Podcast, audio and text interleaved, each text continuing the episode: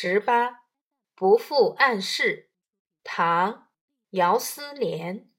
朝所立官，常以清静为政，不上言肃。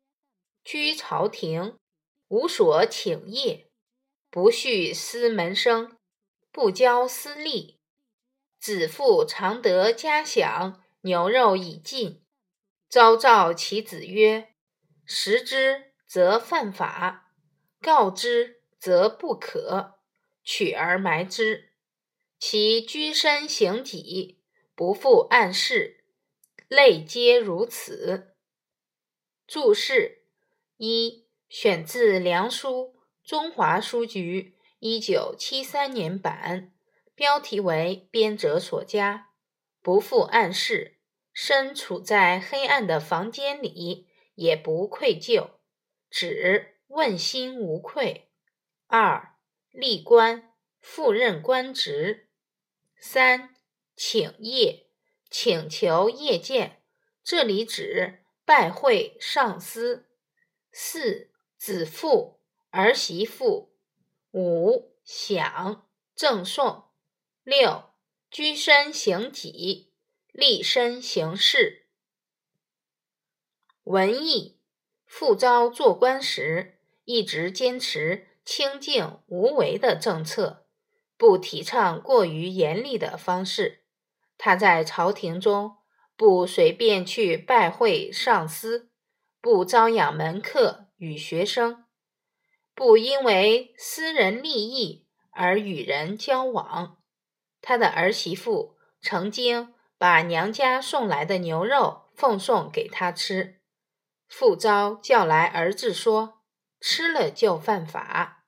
当时耕牛很少，吃牛肉属犯法行为，向官府报案又不妥当，拿去埋了吧。复招立身行事，严于律己，问心无愧，大抵都是这样的。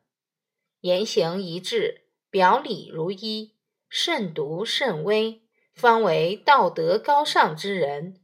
傅昭可以说是严于律己、处事公正的典范，值得我们学习。你知道吗？门生，门生是相对于宗师而言的，泛指学生与弟子。门生的出现与我国古代选拔人才的方式有关。汉代朝廷选拔人才的方式主要为察举制。和征辟制，被举荐的人有机会被朝廷重用。于是，那些追求功名利禄的人纷纷投靠到官僚门下，充当门生，希望被举荐。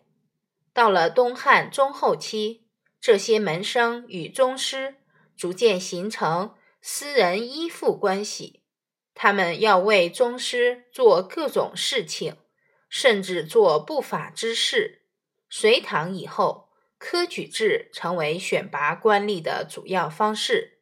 考生考中进士后，对主考官自称门生，虽有投靠之意，但已没有依附关系。后世门生主要是指学术上的师承关系。门生逐渐成为学生的代名词。